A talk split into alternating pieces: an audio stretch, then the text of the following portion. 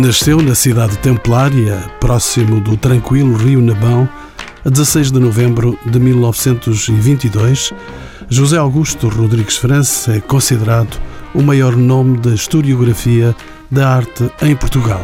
Foi fundador da Universidade Nova de Lisboa, de onde saiu jubilado.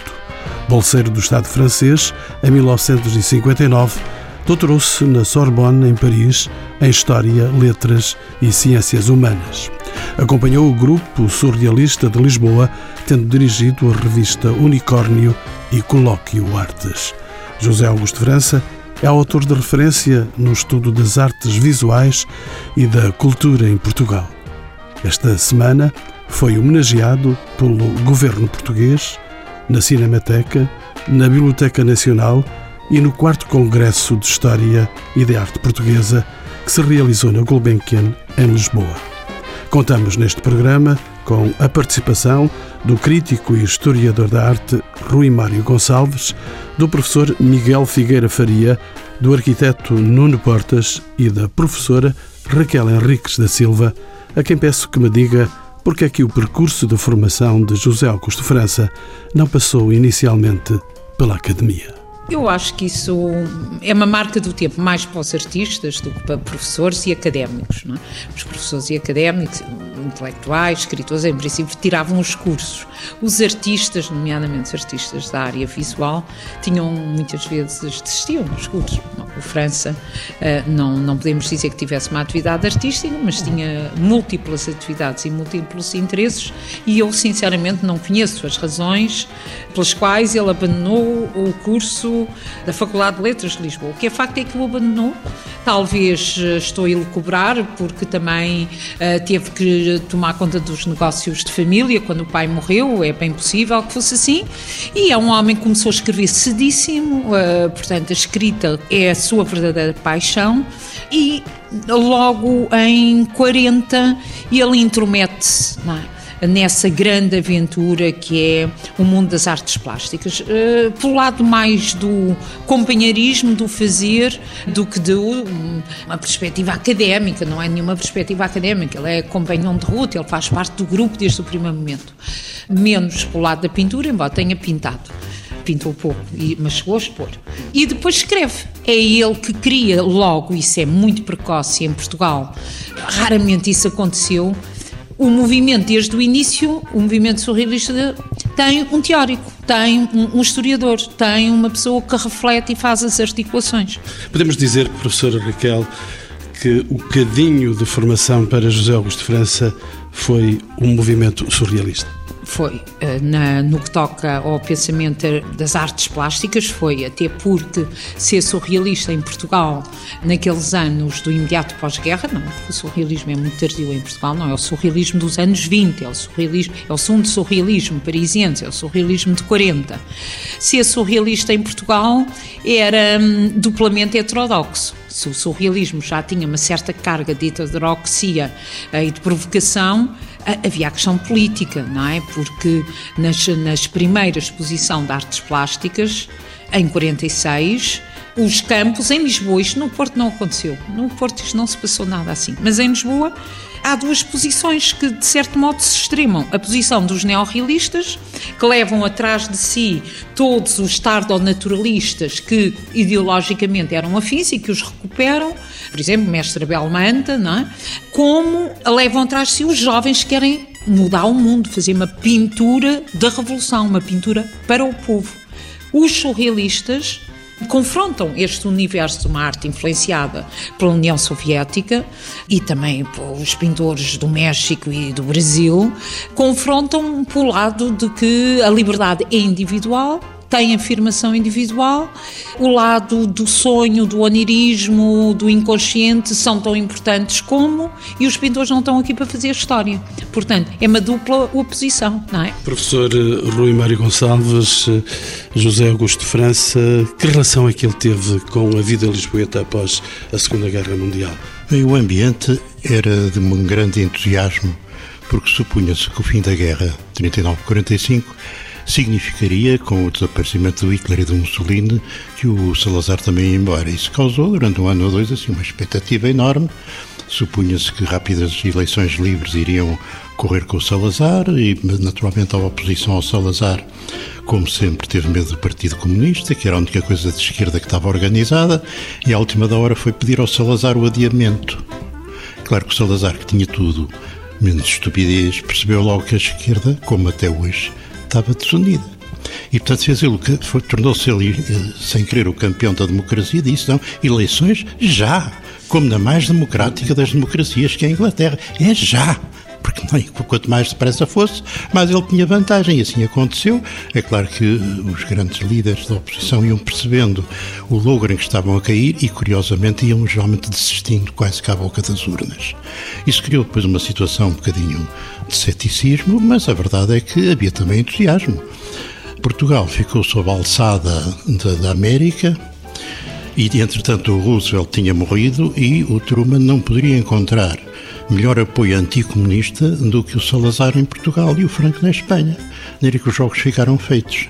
Isso demorou um certo tempo, mais ou menos até 49, demorou uns, uns anos que durou, e é nesse contexto de meditação, e que é uma palavra-chave, como se está a acreditar, que é a palavra liberdade, a liberdade política, a liberdade era antes de mais nada acabar com a ditadura, evidentemente, isso seria a grande força do Partido Comunista e de, das, das, das intenções dos neorrealistas.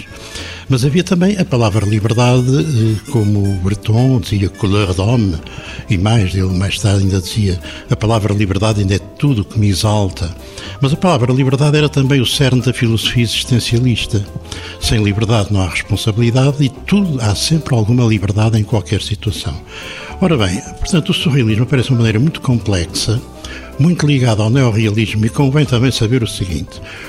O neorrealismo, a partir de uma certa altura, começou a ser atacado porque era a arte oficial da Rússia, porque era a arte oficial do México, mas em Portugal merecia uma simpatia, quer dos abstratos, quer dos surrealistas, porque era, antes de mais nada, uma arte anti-regime. E, portanto, aí havia uma unidade um pouco estranha, que juntava, portanto, abstratos, porque eram modernos e eram jovens todos. Uh, havia os surrealistas que estavam surgindo na, na base da, da liberdade, mas a verdade também é que o mundo rapidamente se eh, separou em duas coisas, que era o mundo ocidental sob a égide do, da América, que aceitava a psicanálise, mas perseguia o marxismo. Havia o mundo uh, sob a égide do, da Rússia ou da União Soviética, que aparentemente era marxista e perseguia a psicanálise. Uh, se na nossa, aqui eram as duas coisas contra. É para esse mundo ideológico e científico que passa José Augusto França nesse tempo. Deixe-me perguntar-lhe ainda, Rui Mário Gonçalves, nessa época já passava pela crítica de arte e pela direção de algumas revistas o José Augusto França? Ah, bom, nesse tempo trabalhava-se de borla para os jornais. Mas os jornais diários, nomeadamente o Diário de Lisboa e no Porto, o Comércio do Porto, tinham excelentes páginas literárias. Essa é que é a verdade.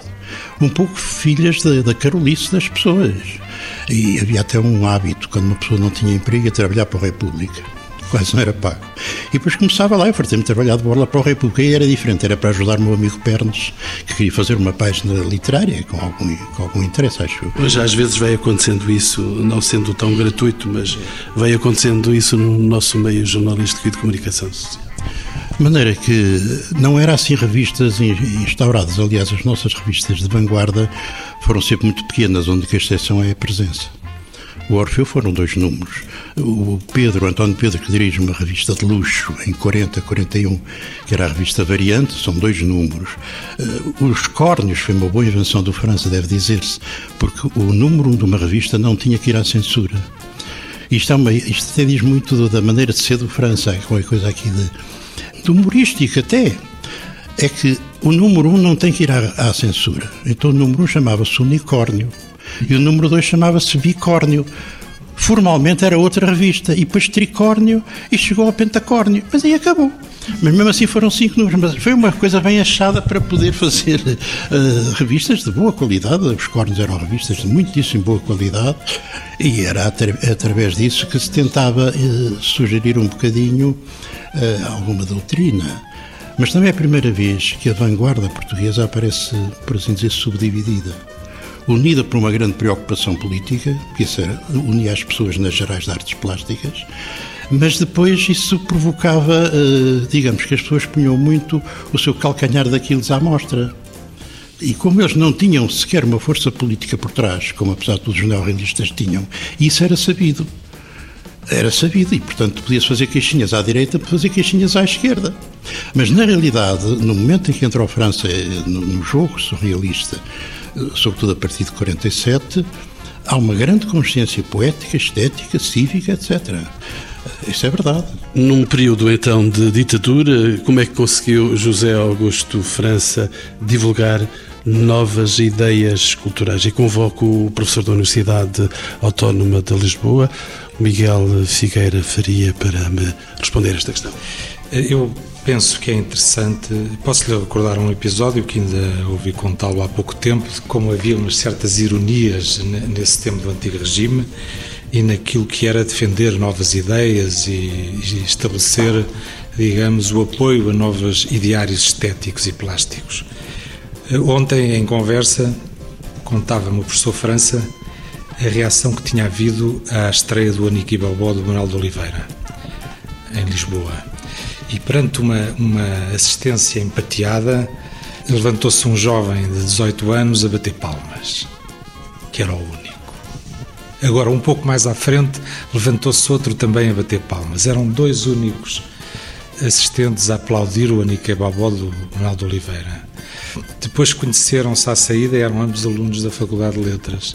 Eh, isto diz um pouco do que é esta inclinação contracíclica de, do José Augusto França, em plena juventude, eu não o conheci nessa altura, portanto sou um observador em segunda mão, digamos assim, mas tive a oportunidade de o ouvir contar muitas histórias. Parece-me é que a sensibilidade de um jovem França, já naquela altura, dizia a sua capacidade de antever e de perceber horizontes artísticos que eram recusados e excluídos completamente pelo próprio ideário do antigo regime, porque o que estava a acontecer naquele tempo era o Cotinelli e Telmo, era a Canção de Lisboa, era toda essa filmografia que ainda hoje é consagrada, mas de outra outra carga completamente diversa. É? Talvez uh, o arquiteto Nuno Portas possa dar uma mão a essa um, sua resposta. José Augusto França, arquiteto Nuno Portas, também foi empenhado na política anti-salazarista. Sim, mas eu não comecei por conhecê-lo dessa forma. Havia outros, outros grupos. Eu, cheguei a Lisboa em, no, no, ano, no, no ano 50, 51. A verdade é que uh, eu meti-me meti no cinema, sobretudo antes da arquitetura, meti-me no cinema. E o França, aquilo que, que, que, durante anos me ligou ao José Augusto França, e eu, e aprendi muito com ele, foi como cineclubista não foi como arquiteto. Como arquiteto é já nos anos 60 que nós nos entendemos. Porque, de facto, o França para nós era, para mim e para o grupo, era um elemento importante no, naquilo que nós fazíamos, que eram os cineclubes. Concretamente, primeiro o Cineclube Universitário e depois em que eu conheci o, mais diretamente o João Bernardo da Costa, o Nuno Bragança, o Pedro Tamen, todo esse grupo. Já havia o Mário Barradas lá, eram em geral gente do MUD, do MUD juvenil, que estava a animar estes cineclubes. E depois vieram os católicos progressistas, dos quais eu me metia, e até era talvez o mais velho deles todos, eh, e que e começámos a, a trabalhar com eles. É? Chegou a haver uma lista mista de católicos e comunistas em direito, na Universidade de Lisboa. Portanto, este grupo era muito ativo, começou a trabalhar, criou a revista Encontro, que era uma revista portanto, dos católicos eh, progressistas, como a gente se chamava, e depois viemos a criar o Cineclube Católico. Nessa altura, não foi uma cisão política, foi para alargar o, o âmbito e, e, ter mais gente nos sítios. Curiosamente, eu conheci o França exatamente por causa das, dos escritos dele sobre, sobre cinema, porque ele era de um profissionalismo impressionante Entretanto, deixe-me ir ainda ao, ao, percurso de vida do José Augusto de França e uh, Raquel Henriques da Silva, no final dos anos 50, o José Augusto de França ganha uma bolsa do governo francês e vai estudar para Paris com Pierre Francastel. De que modo é que este historiador e crítico de arte francês influenciou José Augusto de França? Há um encontro, penso eu, primeiro devido ao prestígio do Frank Castel, que nessa altura estava a criar um entendimento disciplinar da história da arte com uma base na sociologia. Frank Castel faz uma história da arte que considera que o facto artístico é um facto cultural, como a França também há de escrever. E que, portanto, conhecer a história da arte, as práticas diversas da história da arte, da arquitetura, do urbanismo, da, das artes visuais, do cinema, têm uma articulação, concretizam um sistema cultural. É? O, o Frank fez um dos estudos, na minha opinião, mais brilhantes sobre o contexto cultural, científico, uh, vivencial, uh, como a, a, perspectiva surge na Itália do, do final do século XV e depois faz isso, para considera que a outra grande ruptura é em Paris, no século XIX, é um homem simultaneamente muito racional, mas com um lugar interessante à formulação de hipóteses ousadas. Por outro lado, é um racionalista absoluto e, como todos os bons franceses, convencido, sem dúvida nenhuma, de que Paris é o centro do mundo. Uh, isso eram tudo coisas que agradavam muito ao França. O França, como toda a gente em Portugal, ainda na minha geração, a nossa cultura é francesa, eminentemente. O da França. O da França e depois mais tarde o Paris em Lisboa. O nome uh, quase que é uma metáfora disso, não é? É evidente, o nome França é o apelido que ele tem, mas de certo modo anuncia precocemente um, um percurso, não é? Porque ele, ele tem essa formação Primeiro, tem uma coisa raríssima em Portugal, como já foi referido aqui pelo Nuno, eh, que é uma capacidade de organização para o trabalho fantástica, meticulosa, quer dizer, faz 90 anos e publicou 90 livros em áreas completamente diversas umas das outras, embora sempre articuladas com, eh, com a história e com a cultura. Ele aí encontrou um mundo apaixonoso. Ele apaixonou-se completamente por, como ele poderia dizer, uma vivência cultural estruturada, que era aquilo que em Portugal não havia. Como tinha que ser da oposição, saltava-se de umas coisas para as outras. Ele ali dedicou-se, ele é um homem de trabalho intenso. Foi o Frank Castel que lhe sugeriu a Lisboa Pombalina como tema. E o França, que nunca tinha feito um trabalho afim, o seu temperamento é artístico, ele vem da crítica do cinema, vem da escrita literária, vem do companheirismo surrealista, vê-se de repente não a mergulhar muito em arquivos, mas apesar de tudo para Lisboa Pombo, porque ele é muito mais um homem das fontes uh, impressas do que das fontes primárias. Mas fez um trabalho notabilíssimo que estava por fazer, faz, muita gente considera uma das suas obras máximas, a Lisboa Pombalina e o Iluminismo, e introduzindo, quer dizer, encontrando aquela revolução urbana que surge em Lisboa, ele compreende e define-a, e depois articula com uma questão cultural mais ampla, que é a cultura do iluminismo. Portanto, considerando que a Lisboa Pombalina é uma manifestação uh, da cultura iluminista. Foi um livro de cabeceira, foi um livro que o lançou, foi um livro que lhe abriu uma carreira, ele viu que gostou e, portanto, parte uh, desse trabalho para um doutoramento e depois doutoramento de Estado, uh, com um entusiasmo enorme estuda a Lisboa romântica, portanto, volta-se para o século XIX, faz um inventário imenso, não só da Lisboa, de Portugal romântico, sempre com. É muito interessante aquilo que o Nuno estava a dizer eh, que é o ecletismo que ele tem, não é? Porque eh, o romantismo em Portugal dele tem uma carga imensa da literatura. Ele leu a literatura toda toda, os romances todos, as novelas, as crónicas, a poesia, ele leu absolutamente toda. Não? E depois, já numa fase final, percebe que tem que transformar, isso é muito generoso, eu acho que é a herança que nós sobretudo temos, nós, os de História da Arte, ele compreende que aquela experiência extraordinária que ele tinha tido de formação, de método, de disciplina, eh, de rigor atualizado de trabalho, ele tinha que a tornar útil, propositiva.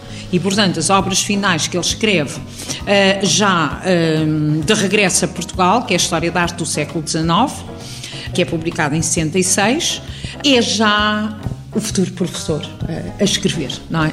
É ainda hoje o manual base e muito bom, uh, quer dizer, ultrapassa muito aquilo que se pede a um manual, uh, que se continua a usar em Portugal, a História da Arte em Portugal no século XIX e depois a História da Arte do século XX, que os meus alunos, é engraçado, nascidos no final do século XX, os atuais, quando leem a História da Arte em Portugal no século XX, dizem, oh professora, mas então antes do 25 de Abril podia-se escrever estas coisas, uh, não é? Porque, pronto, lá está. Uh, ele, essa questão da liberté couleur de l'homme, não é? Que ele cita, que o Rui Mário também citou, é uma questão fundamental para ele, não é? Ele, no final, é uma figura não grata ao regime, mas já tinha também na decadência do regime, já era inatacável, já não, ninguém se podia meter com ele, não é? E da obra que esteve a ser expressa pela hum, professora Henriques da Silva, eu pergunto a Miguel Figueira Faria, seu professor, eh, há uma Lisboa Pombalina antes e depois do José Augusto de França? Isso é uma pergunta interessante porque nós andamos continuamente a desenvolver investigações neste período e há pouco tempo eu, eh, um pouco ao acaso, li um interessante síntese sobre o neoclassicismo, que é um dos períodos que inclui o trabalho do José Augusto de França na arte em Portugal no século XIX e que dizia, eh, o, o Paulo Varela Gomes dizia isto, depois de José Augusto de França não há grandes síntese na história da arte portuguesa. E, efetivamente, tanto o século XVIII, a partir de Pombal, como o século XIX, em que eu posso falar nestes dois casos com mais à vontade. Porquê é que não há novas sínteses? Porque a fasquia foi colocada muito alta. O próprio José Augusto de França, quando o confrontei com isto e com esta tirada, acabou por confessar que a grande vocação dele é a síntese. O que é curioso, a capacidade de síntese que ele efetivamente tem. Eu aqui há, há muitos anos tinha-lhe dito quando me encontrei nas nossas preparações para um colóquio, já não lembro qual, que eu ler as obras dele tinha a sensação que ele tinha tido todo o tempo do mundo para as escrever, porque aquilo é de tal maneira mecanicista, tudo regula bem, as coisas articulam-se bem com as outras, a informação é bem canalizada, é claríssima a exposição. E ele disse-me, de facto, a minha grande vocação, devo admitir que não sou um homem de detalhes, sou um homem das grandes sínteses, efetivamente. Voltando à, à sua questão, a Lisboa Pombalina e o Iluminismo. Em primeiro lugar, repare, foi um trabalho que internacionalizou a história da arte portuguesa, porque ainda hoje a Lisboa Pombalina é conhecida porque houve uma edição italiana e outra francesa sobre uh, o trabalho matriz de, do José Augusto de França. Primeiro foi a francesa, Exatamente. Começou por ser francesa, exatamente. E uh, o modelo é de tal maneira sólido que, uh, embora a investigação de arquivo tenha trazido efetivamente novos dados, como disse aqui também a professora Raquel da Silva, porque o José França é efetivamente o homem do impresso, mais da, da investigação do, do impresso, a, a, base, tanto o casco continua praticamente uh, válido nos seus mais diversos sentidos. Portanto, como eu lhe dizia outro dia em conversa, se o professor França não tivesse aparecido, eu creio que a nossa história de arte estaria muito mais atrasada hoje. Volto de novo a Rui Mário Gonçalves. José Augusto França destaca-se também como diretor da revista Colóquio Artes, publicada entre 71 e 96. O que é que representa esta revista no panorama da história da arte em Portugal? Bom, a revista começou pelo Reinaldo Santos, a grande cidade, em 59. E como sempre acontece, e a gente sabe quando entra em grupo a trabalhar com o França, quem trabalha é ele. Quando ele começou a colaborar, a convite do Reinaldo Santos, começou a trabalhar muito, pronto. E depois algumas pessoas que entraram para lá. E em, mais ou menos em 69, 70, o Reinaldo já está a ficar um bocado velhote também. E uma altura em que ele estava tão cansado que entregou à França a feitura de um número completo. E ele fez aquilo como se fosse o Reinaldo, que assinou na mesma como diretor. E no ano seguinte houve a separação entre as letras e as artes, passou a ser a Colóquio Letras, eh, dirigido pelo Jacinto Prado Coelho, e a parte de artes dirigida pelo José Augusto de França. Bom, isso durou mais ou menos, agora não posso dizer, sei que foram 111 números, porque esse número decora-se. 111 números da segunda parte da, da Clockworks. Bom, a revista era muito equilibrada do meu ponto de vista, pela seleção e, a meu ver, a Fundação Gulbenkian perdeu a oportunidade de fazer ali a melhor revista do mundo. Para já é uma revista que não tem nada a ver com publicidade. Não está dependente disso. Era equilibrada, servia muito a divulgação no estrangeiro da arte portuguesa. Basta dizer que eram quatro números por ano e em cada número a capa era um artista português, o que significava que lá dentro havia um artigo de fundo sobre a Menezes ou sobre a Vieira da Silva, fosse quem fosse. Há quatro artistas por ano divulgados ao nível. Porque a revista tinha muita penetração em tudo o que era institutos de cultura pelo mundo fora. E quando uma pessoa chegava a um sítio qualquer, fosse a Paris, eu uma vez fui ao Canadá e, ah, eu conheço os seus artigos, eu muito admirado. Canadá, conheci um artigo que eu escrevia lá. Não escrevia tanto como ele desejava. Escrevia de vez em quando e acho que de volta e meia lá terei escrito alguma coisa com algum interesse. Por razões que estão ainda no domínio de, das intrigas, porque em Portugal tudo é intriga, tudo e tal, que é preciso estar na jogada e não sei o que, não sei o que mais. Bruscamente, com aquele argumento simplório, há outras prioridades e não só outra explicação, e a revista acaba. No momento em que realmente podia ser a melhor revista do mundo, também porque a maior parte das revistas de arte do mundo estavam em decadência. Quer dizer, até nesse, nesse sentido houve sentido de falta de oportunidade. Tinha morrido o Perdigão, que sabemos que estimava a revista, que podia discutir, mas estimava, lia com atenção. Eh, o primeiro sucessor, enfim, seguiu, mas quando foi o Sá Machado estava mais interessado talvez em coisas da África, não sei, e queria virar todo o uso do capital da Gulbenkian por outras atividades.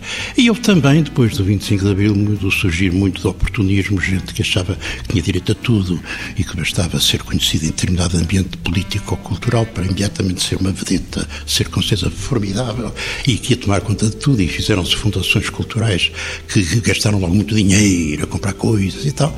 Enfim, eh, é nessa altura que a revista para sem ele próprio saber. E isso é que acho indecente. Isso acho indecente. Porque nós, sendo precisamente um país pequeno em que toda a gente se conhece, e sabendo nós temos certamente alguma capacidade de tolerância, nós podemos trocar impressões e sermos convencidos dos nossos erros. Pelo menos acho que qualquer intelectual decente porta-se dessa maneira. Só tem que ser tratado com educação. E de repente, assim, acabou. Acabou porque sim. Uma outra das vertentes de José Augusto França foi a de colecionador. O que é que podemos dizer da coleção que José Augusto França constituiu como núcleo de arte contemporânea no Museu Municipal de Tomar, de onde ele é, eh, como sabemos, natural? O França nunca fez uma coleção. As coisas iam lá parar. Porque era admirável, na altura em que não havia mercado, nos anos 40 ou 50, e em que ser artista moderno já era passar por maluco Ninguém queria que uma filha namorasse com um pintor. Dizer, isso era uma coisa logo fora de série. E, por exemplo, eu posso dizer que se ainda hoje existe uma colagem do O'Neill, que é a linguagem, é porque foi parar à mão de França. Mas nada.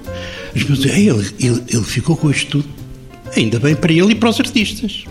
Agora, as pessoas gostavam que a pintura fosse apreciada por ele. Era o sítio melhor para estar, era na parede da Casa de França. Era onde ela seria bem falada às outras pessoas. E o facto de estar numa parede da Casa de França também era na altura em que não havia museu, a não ser quando a Raquel foi lá mexer e mexeu muito bem. Raquel Henriques da Silva, então, mexeu-se por dentro da ópera da coleção de José Augusto França, mas eu gostava de pôr uma questão diferente.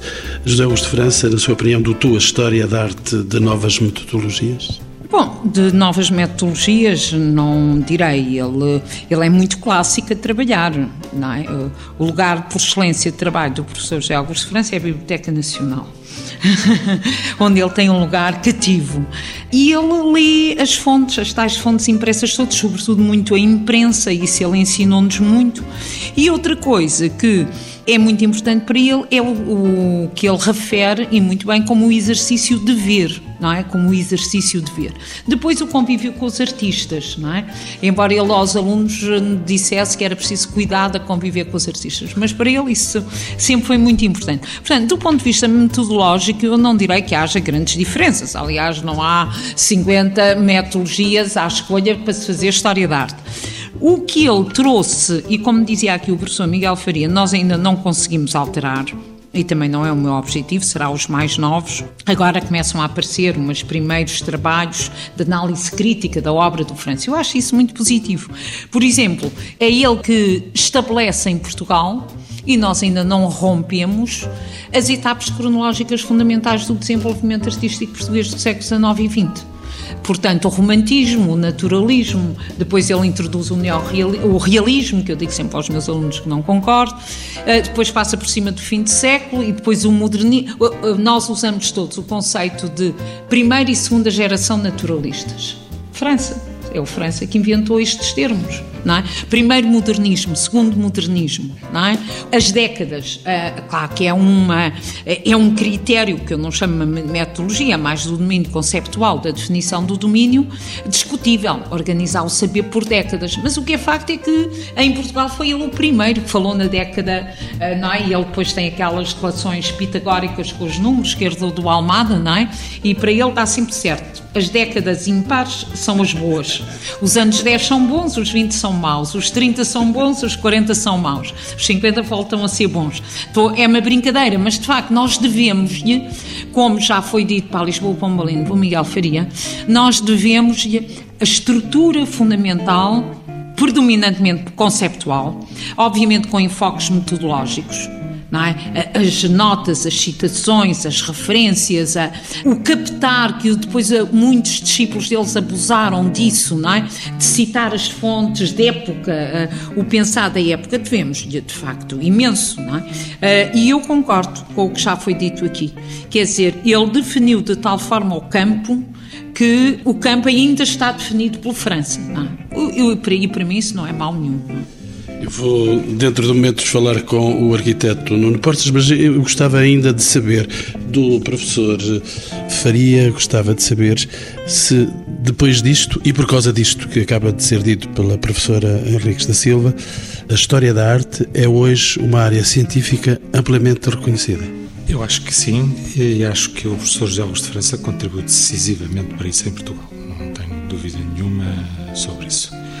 Pese embora os avanços e recuos de, de, deste recombinar das ciências humanas e da grande árvore da, da, historiografia e das ciências históricas, nós não sabemos se não vai entrar num fluxo de reunião através das subdisciplinas e das disciplinas, face ao avanço de uma certa propaganda que diz que a história é finita, que está acabada e, e que o humanismo não concede, não produz emprego nós não sabemos se não teremos que voltar atrás na concentração de, dos vários ramos em que a história se foi dividindo e nas várias disciplinas que foram sendo criadas para criar visões mais de conjunto sobre o passado e sobre as ciências que estudam o passado. Em todo o caso, a disciplina, através do contributo do Geólogos de França, via como eco de Pierre Francastel, da sociologia da arte e da introdução de, de novas visões sobre o estudo do passado,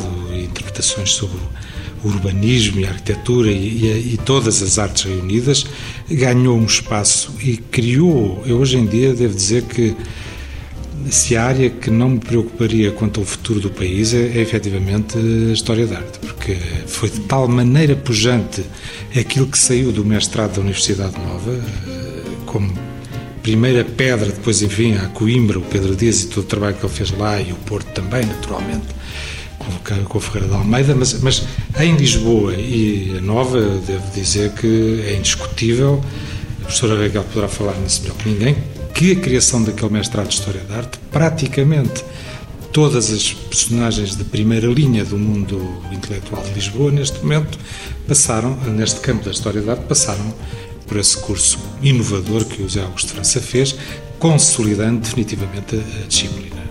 Arquiteto Nuno Portas, como é que os estudos do José Augusto de França foram importantes para o património urbano e construído? É o arquiteto que fala. Bom, é, de facto, aquela obra, obra máxima que já foi, que todos estamos mais ou menos de acordo, é a forma como ele é, trabalha a questão da, da renovação urbana de Lisboa, que ele depois não, já não desenvolve, porque ele depois generaliza outra vez para toda a arte em livros eh, mais ecléticos, digamos assim, vai ser a Raquel que depois vai dar o passo seguinte. E isso é das coisas mais importantes. As pessoas mais ligadas ao, José Augusto de França aprendiam um certo modo de, de, e depois avançavam, por exemplo, para outro período. Isto também aconteceu, por exemplo, com o Pedro Vieira de Almeida. Infelizmente já não o temos aqui, senão ele estaria aqui também para explicar, porque ele esteve muito ligado à França eh, sempre. Uh, e, e, era um homem difícil, Pedro Vieira de Almeida, e portanto uh, uh, que levantou as questões do Raulino, as questões do, do, do, Estado Novo, de, de, toda a política do Estado Novo e as ambiguidades disso, com o, Carlos, com o professor Carlos Ramos, etc. E portanto isto aparece, mas já cada um de nós ia fazendo. Eu dei um passo decisivo com o livro do Frank Castel. De resto, sempre me interessou muito a sociologia, a sociologia da cultura. Eu posso dizer que eu aprendi quase tudo o que sei no, à volta dos anos 60, com o Nuno Teutone Pereira, com o professor Cedas Nunes, que era um sociólogo, e finalmente com, com o José Augusto França. E, e, portanto, esta interdisciplinaridade em que eu me banhei sempre, pois quando fui para o LNEC, com alguns dos engenheiros mais, mais cultos e mais interessantes do que tinha o LNEC. Inevitável falar do tempo e o tempo que nos consome e nos leva a capacidade de irmos mais longe nesta memória de José Augusto França. Eu tenho uma questão última para os meus ilustres convidados e porque sou cavalheiro, vou começar por si, professora Raquel Henriques da Silva. Continua a ser a história da arte importante para as sociedades atuais? Bom, eu acho que, que sim, mas não tenho pretensões imperialistas, nunca tive. A história da arte é com certeza muito menos importante que outras coisas quaisquer. O, o, no entanto, é evidente que, uh, e eu aí prefiro falar da história em geral, da importância da história que toda a gente entende, não é? A importância da nossa história individual, da nossa história coletiva e de uma história que olha para trás com o desejo de conquistar o futuro, não é? É isso que é fundamentalmente a história. É um jogo sempre entre o que nós sabemos que aconteceu e aquilo que nós não sabemos que vai acontecer. A história, estranhamente, é ali do presente, não é? É sempre uma articulação do que vem de trás e do que vai para a frente. Nessa história, com certeza, a história económica, a história social, a história política são importantíssimas. Eu aprendi com o França e isso é muito curioso, já agora faço esse apontamento pessoal.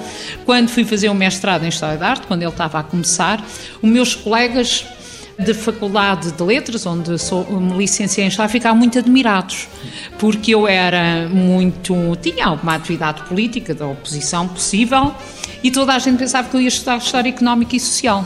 E acharam que eu me estava a emburguesar perigosamente para ir por ir estudar arte. É, é, muitos disseram, mas agora tá, vais-te emburguesar.